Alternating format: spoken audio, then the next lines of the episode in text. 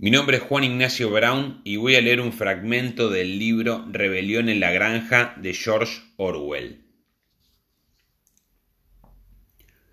Ahora estaban presentes todos los animales, excepto Moisés, el cuervo amaestrado, que dormía en una percha detrás de la puerta trasera.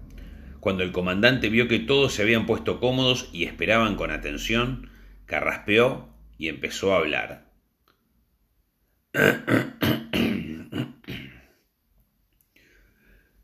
Camaradas, ya os habéis enterado del extraño sueño que tuve anoche, pero de eso me ocuparé más tarde.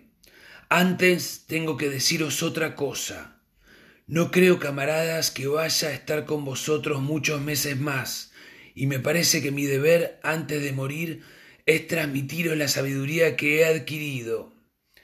He disfrutado de una larga vida, He tenido mucho tiempo para pensar mientras estaba allí solo en el chiquero, y me creo con derecho a decir que entiendo la naturaleza de la vida en esta tierra tan bien como cualquier otro animal hoy vivo.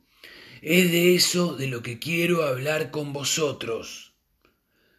Camaradas, ¿qué sentido tiene vivir como vivimos? Hay que reconocerlo, nuestra vida es desgraciada, laboriosa y corta.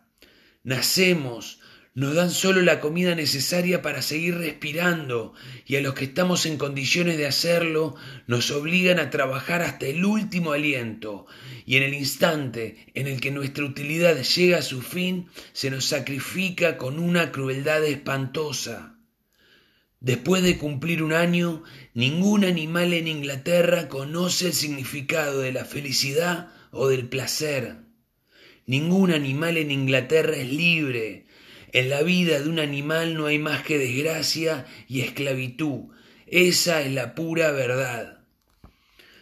Pero ¿se trata acaso de una ley natural? ¿Acaso nuestra tierra es tan pobre que no puede garantizar vida digna a los que habitan en ella? No, camaradas, una y mil veces no. La tierra inglesa es fértil, su clima bueno, capaz de dar comida en abundancia a un número mucho mayor de animales que los que ahora habitan en ella. Esta granja nuestra podría mantener una docena de caballos, veinte vacas, cientos de ovejas, y dar a todos una comodidad y una dignidad que ahora casi no podemos imaginar. Entonces, ¿por qué seguimos en estas míseras condiciones? ¿Por qué los seres humanos nos roban todo el producto de nuestro trabajo?